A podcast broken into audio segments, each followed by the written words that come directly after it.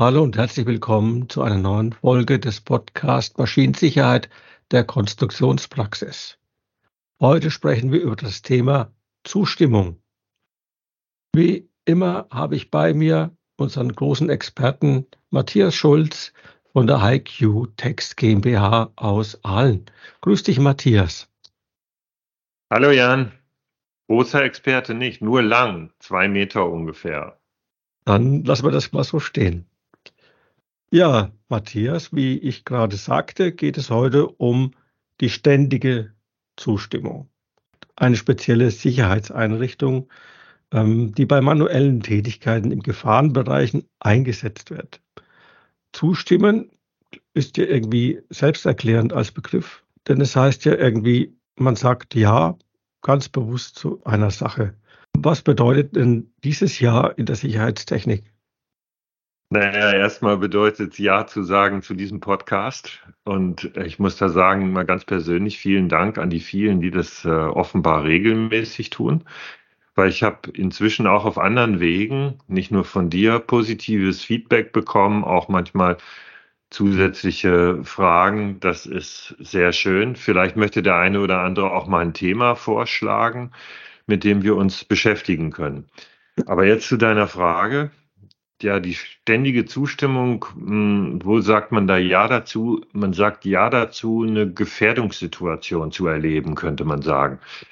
Abhängig von der jeweiligen Maschine, wo das angebaut ist, könnte das äh, bedeuten, ja, ich bin noch da und pass auf.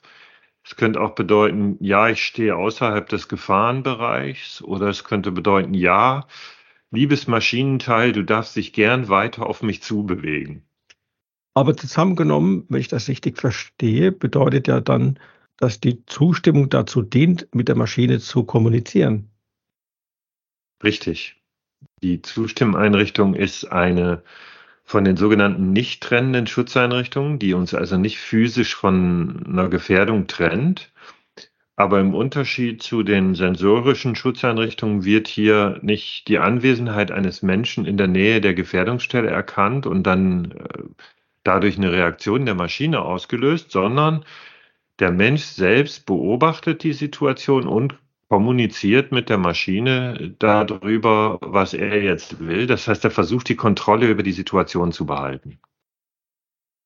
Und solange er dann diese Kontrolle hat, äh, teilt er das der Maschine quasi mit, ja? Ja, das ist gut umschrieben. Und du hast auch gleich äh, einen entscheidenden Punkt erwähnt. Der Mensch muss tatsächlich bei der zuständigen, bei der ständigen Zustimmung ähm, tatsächlich in der Lage sein, die Kontrolle irgendwie zu behalten. Das betrifft ja unsere physischen Fähigkeiten und auch unsere physiologischen, also die äh, Reaktionen zum Beispiel, Reaktionszeit, Reaktionsvermögen. Ähm, aber vielleicht können wir das ein bisschen systematisch angehen, das Thema. Ich würde vorschlagen, dass wir vielleicht über drei Aspekte sprechen. Wo braucht man die Zustimmung und wo darf man sie einsetzen? Wie sieht das dann mit der Bedienung aus? Also was benutze ich, um mit der Maschine zu kommunizieren? Und welche Randbedingungen sind wichtig? Wo würdest du denn die Zustimmung einsetzen? Also zunächst mal muss man sich im Klaren darüber sein, dass die Zustimmung zu Gefährdungen, die wie soll ich sagen, riskanteste aller technischen Schutzmaßnahmen ist. Aha. Und das schränkt natürlich ihre Verwendung von vornherein ein bisschen ein. Ne? Also es ist sozusagen eine Alternative, die ich erst wähle, wenn mit trennenden Schutzeinrichtungen und Sensorik ich äh, die Arbeitssituation nicht lösen kann. Ne? Man setzt sie also ein, könnte man sagen, bei manuell gesteuerten Maschinen, wo der Bediener jede Operation einzeln startet zum Beispiel in der Betriebsart Handbetrieb von einer Werkzeugmaschine, äh, da schaltest du erst die Spindel ein an einer äh, Drehmaschine, ne, wenn du sie jetzt von Hand irgendeinen Teil drehen willst und dann schaltest du den Vorschub ein und drückst den Vorschubhebel, also eins nach dem anderen. Ne. Dann natürlich bei handgehaltenen, handgeführten Maschinen, Handbohrmaschine, Kettensäge und so weiter, da hast du natürlich eine Zustimmfunktion. Und was vielleicht die meisten unserer Hörer jetzt mehr interessiert, für den Einrichtbetrieb an Maschinen wenn man zum Einrichten irgendeine Schutzeinrichtung, die im Normalbetrieb aktiv ist oder geschlossen ist, äh, offen haben muss. Also zum Beispiel, du möchtest gern mit einer offenen Arbeitsraum oder Schutztür oder mit einem deaktivierten Lichtvorhang oder Laserscanner gefährliche Maschinenfunktionen auslösen, um da irgendwas einzustellen, zu kontrollieren, genau hinzugucken oder sowas. Und dann gibt es noch einen letzten Bereich, da haben wir, glaube ich, in einem anderen Podcast schon mal drüber gesprochen. Man benutzt äh, eine Art von Zustimmung auch für die Anwesenheitserkennung an einem Arbeitsplatz. Zum Beispiel, wenn man überwachen will, ob der Bediener auf dem Sitz eines Flurförderzeugs tatsächlich drauf sitzt, äh, ob der im Führerhaus vom Bagger ist oder draußen steht oder beim Kran in der Schutzkabine sich aufhält. Und das gibt's auch bei Regalbediengeräten, wo man mitfahren kann. Ne? Also so ein, so ein automatischer Gabelstapler quasi, der in Regale was stapelt. Da gibt's welche, wo man mitfahren kann. Und wenn man da drin ist, ist das natürlich äh, Achterbahn hoch fünf. Ne? Und deswegen haben die so eine Art Zustimmschalter. Da ist der ganze Boden ist ein Zustimmschalter, der sagt der Maschine, oh, wir haben einen Mitfahrer, ne? sodass sie, dass die Kiste den nicht umbringt. Bei Großbearbeitungszentren gibt es das auch, ne, dass man nicht im Weg steht der Maschine, in einem Fahrtportal zum Beispiel, sondern da muss man sich dann in so einem Bedienstand aufhalten. Das wären alles Zustimmfunktionen. Mhm. Da fällt mir auch ein, ein Bekannter von mir war bei der Bahn als Lokführer und er hatte da auch so einen Fußhebel, äh, den er regelmäßig bedienen musste. Und da hat er von einem Totmannschalter gesprochen was ich ja irgendwie etwas, wie soll ich sagen, schwarzhumorig finde. ja, da will ich durchaus was beitragen zu dem schwarzen Humor.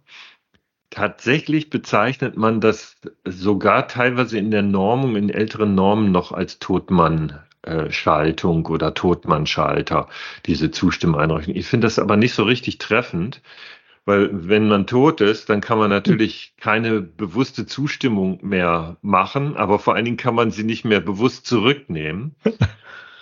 Ja, ich sag mal, wenn es sehr gefährlich war, dann ist es auch egal, ne? weil wenn du tot bist, bist du halt tot. Dann brauchst du auch hm. keine Zustimmung mehr abschalten. Hm. ähm, aber interessanter ist ja eigentlich die Frage, was passiert, wenn die Person, die zustimmt, eben bewusstlos ist schon verletzt mhm. ist oder nicht mehr reagieren kann. Also bei der Bahn hat ja der Zustimmschalter nicht nur die Aufgabe, den Lokführer zu schützen, sondern vor allen Dingen alle anderen. Ne? Dass wenn der nicht mehr da ist, der Kerl, oder nicht mehr bei Bewusstsein oder sonst irgendwas passiert ist, dass der Zug dann anhält. Ne? Also was passiert, wenn jemand nicht mehr aktiv reagieren kann? Wird der gefährliche Zustand automatisch beendet, so dass man Schlimmeres verhindern kann?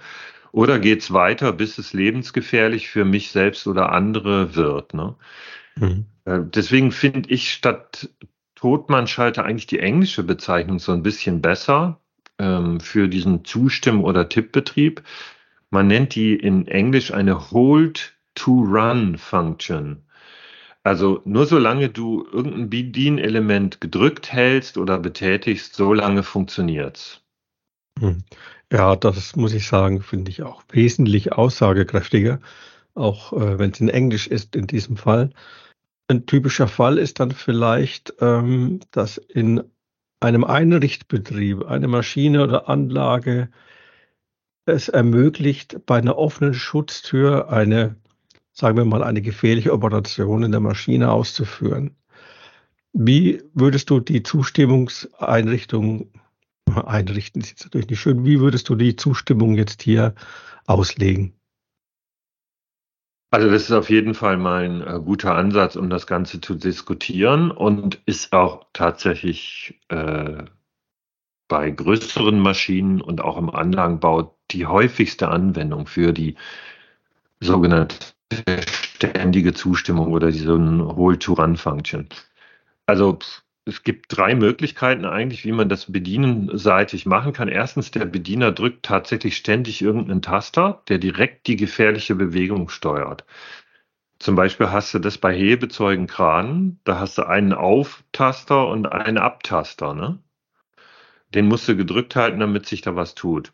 Oder im Pressenbau kann sein, du hast einen Taster, Pressenstößel, äh, Ausfahren, Einfahren, eine Handbohrmaschine, da hast du einen Ein-Aus-Taster, damit die sich dreht. Ne? Dann hast du einen Umschalter für Rechts-Links-Lauf.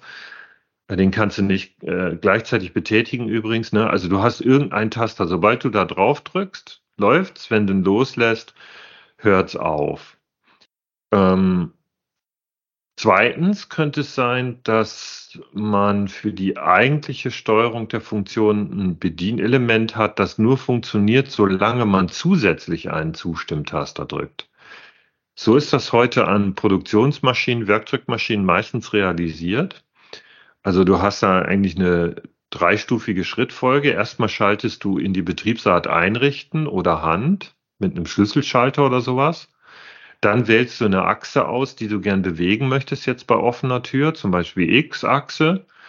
Und dann drückst du den Zustimmtaster und danach die Achsfahrtaste in Plus oder Minus. Das heißt also, der Zustimmtaster, der kann äh, unterschiedlichste Funktionen haben, die du dann eigentlich auf einem Touchpanel betätigst. Ne? Und dabei ist dann sogar die Reihenfolge egal. Du kannst auch zuerst die Achsfahrtaste drücken. Da tut sich dann aber erst was, wenn du den Zustimmtaster äh, auch gedrückt hältst. Das klingt jetzt für mich so ähnlich einer Zweihandschaltung. Ist das dann das gleiche oder doch was anderes? Ja, also es ist nicht ganz das gleiche, aber die Zweihandschaltung ist natürlich schon ähnlich.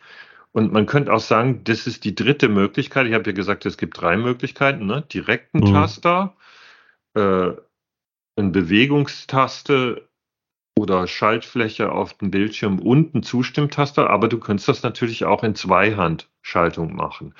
Aber die Zweihandschaltung hat ja ein paar zusätzliche Bedingungen. Du musst beide Hände benutzen. Du musst außerhalb des Gefahrenbereichs sein. Und die beiden Taster äh, müssen innerhalb von 0,5 Sekunden synchron gedrückt werden. Und dann gibt es da einen ganz, ganz wichtigen Unterschied zur Zustimmung. Die Zweihandschaltung, die darf man bei kurzen Zykluszeiten auch im Normalbetrieb benutzen. Das kannst du mhm. beim, äh, bei der Zustimmung im Maschinenbau normalerweise nicht machen, außer bei den handgehaltenen Maschinen. Ne? Oder du machst tatsächlich so eine Handsteuerungsfunktion. Also bei der Zustimmung ist da schon einiges anders. Du könntest direkt im Gefahrenbereich stehen. Ne? Also hast so ein Bedienhandgerät, mit dem du ja. zum Roboter reingeschlappt bist, ne, in die Schutzumzäunung, stehst direkt neben dran, streichelst den zärtlich, ne? Hm. Und äh, du könntest, gerade wenn wir bei dem Beispiel bleiben, beide Bedienelemente mit einer Hand betätigen. Du hältst das Handbediengerät in der Hand, den Zustimmtaster, den drückst du mit dem, mit dem Ballen, mit dem Handballen oder den, den Fingerenden oder mit beidem. Die haben meistens auf beiden Seiten so einen äh, Zustimmtaster. Und dann betätigst du die Achsfahrtaste vorwärts oder rückwärts mit dem Daumen mhm. oder auf einem Touchpanel. Ne? Das heißt also, das darf man tatsächlich mit ein und der gleichen Hand machen. Das würde man ja bei Zweihandschaltung nie erlauben. Oder was man auch manchmal sieht, gerade zum Beispiel bei Schleifmaschinen habe ich das schon gesehen, um X, Y, Z zu fahren. Du hältst so ein Bedienhandgerät, drückst den Zustimmtaster und drehst mit einer Kurbel und bestimmst damit die Geschwindigkeit, mit der jetzt die Bewegung gemacht wird. Ne? Mhm. Und was auch noch anders ist als bei Zweihandschaltung, wenn du jetzt da also zwei Bedienelemente drücken musst, den Zustimmtaster und auf dem Touchpanel irgendeine Fahrtaste, die Zeit wird nicht überwacht. Ne? Also du kannst da den Zustimmtaster die ganze Zeit gedrückt halten und dann irgendwann die zweite Taste drücken. Und was man aber sagen muss, ist, dass der Zustimmtaster, der muss sicherheitsbezogen zuverlässig ausgewertet sein. Das wird also normalerweise immer ein Hardware-Taster sein, aber das andere Element nicht, äh, nicht zwingend. Ne? Also du kannst ein Touchpanel nehmen, eine Membrantastatur. Du hast jetzt sehr viel aufgezählt. Was ich jetzt noch nicht gehört habe oder rausgehört habe, vielleicht besser gesagt, dass man die Zustimmung jetzt nicht im Normalbetrieb verwendet. Oder habe ich da jetzt was überhört? Ja, das ist richtig. Also wenn man mit Normalbetrieb einen automatischen Ablauf meint, da kommt die Stimmeinrichtung nicht in Frage. Also für eine reine Handsteuerung ne, handbediente Maschine, ohne Verkettung von Bewegungen oder für eine handgeführte, handgehaltene Maschine, da darf man die Zustimmung auch im Normalbetrieb, kann man sagen, einsetzen, aber eben nicht für äh, Automatikfunktionen an Werkzeugmaschinen, in Anlagen und so weiter. Äh, da kommen wir jetzt dann sozusagen zu den Randbedingungen, die jetzt die Freiheitsgrade, die ich gerade besprochen habe, doch deutlich wieder einschränken. Mhm. Das äh, klingt nach Normen. Ja, du kennst mich gut, ne? Die würde ich mir jetzt nicht selber ausdenken. Maschinenrichtlinie, da haben wir es im Anhang 1, im Abschnitt 1.2.5. Ja, bleibt da übrigens auch in der neuen Maschinenverordnung steht das Gleiche drin. Den Text kann man ja schon lesen.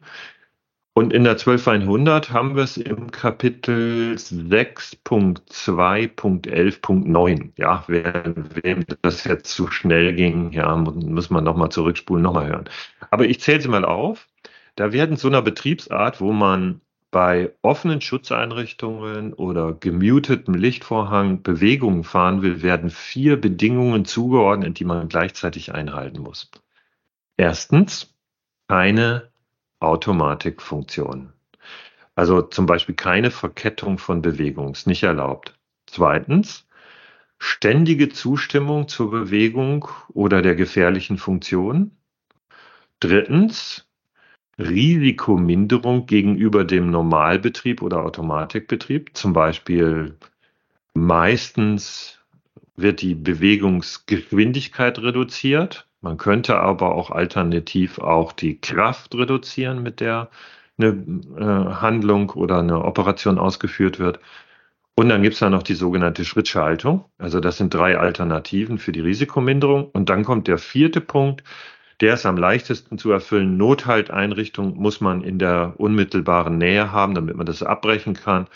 Oder man soll das so bauen, dass der Zugang möglichst klein ist. Also, dass der gerade da so mit den Händen irgendeinen Job drin machen kann, aber nicht komplett reinkrabbeln.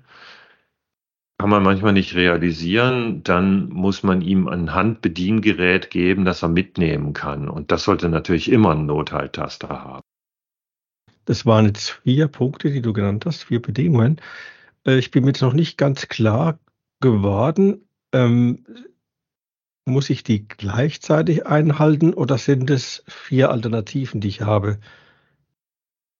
Ja, das wird tatsächlich auch von äh, Technikern immer mal wieder als Alternativen aufgefasst. Ne? Die sagen sich, na ja, wenn einer zustimmt, ne, dann brauche ich ja jetzt nicht unbedingt eine Risikominderung machen oder umgekehrt. Ja, wir fahren ja so langsam, da brauchen wir ja nicht unbedingt eine ständige Zustimmung. Da kann ich auch einen Ein-Austaster verwenden. Ne?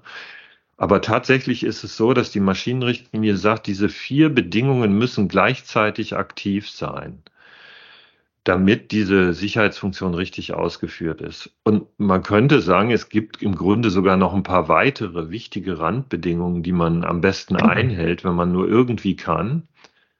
Also wenn das äh, eine Handsteuerung ist, die doch recht häufig verwendet werden muss, dann muss der Bediener gute direkte Sicht auf den ganzen Gefahrenbereich haben, damit er niemand gefährdet, niemand anders. Ne? Mhm. Und soweit irgend möglich sollen die Steuerelemente dann auch außerhalb des Gefahrenbereichs sein. Am besten so, dass ich jetzt nicht mit dem freien Arm tatsächlich gleichzeitig in der Gefahrstelle sein kann, das geht natürlich auch nicht immer. Vielleicht muss er was von Hand festhalten und mit dem Taster dann äh, eine Spanneinrichtung betätigen beispielsweise. Na, da kannst du das nicht machen. Ähm, und eine weitere, würde ich mal sagen, ganz wichtige Bedingung ist, es darf nicht möglich sein, dass man aus Versehen einen Zustimmtaster drückt. Also das dürfte niemals ein Pilztaster oder sowas sein. Ne? Oder wenn du jetzt einen Fußschalter dir vorstellst, da hat man dann einen Bügel drüber, der das verhindert, dass man da aus Versehen drauf latscht. Ne? Mhm. Da musst du dann erstmal einfädeln. Weil, wenn du da drauf trittst, ne, mhm. dann fährt halt irgendwas los, ne? Das ja. äh, will man nicht.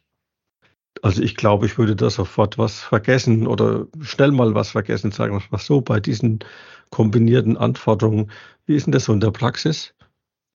Ja, also ich muss dir da gleich recht geben. Ne? Also ich sage immer, immer wenn es mehr als drei Punkte sind, kann das niemand mehr aus Versehen richtig machen. Ne? Dann musst du äh, wirklich dir eine Checkliste machen, dass du nichts vergisst und eins nacheinander abhaken.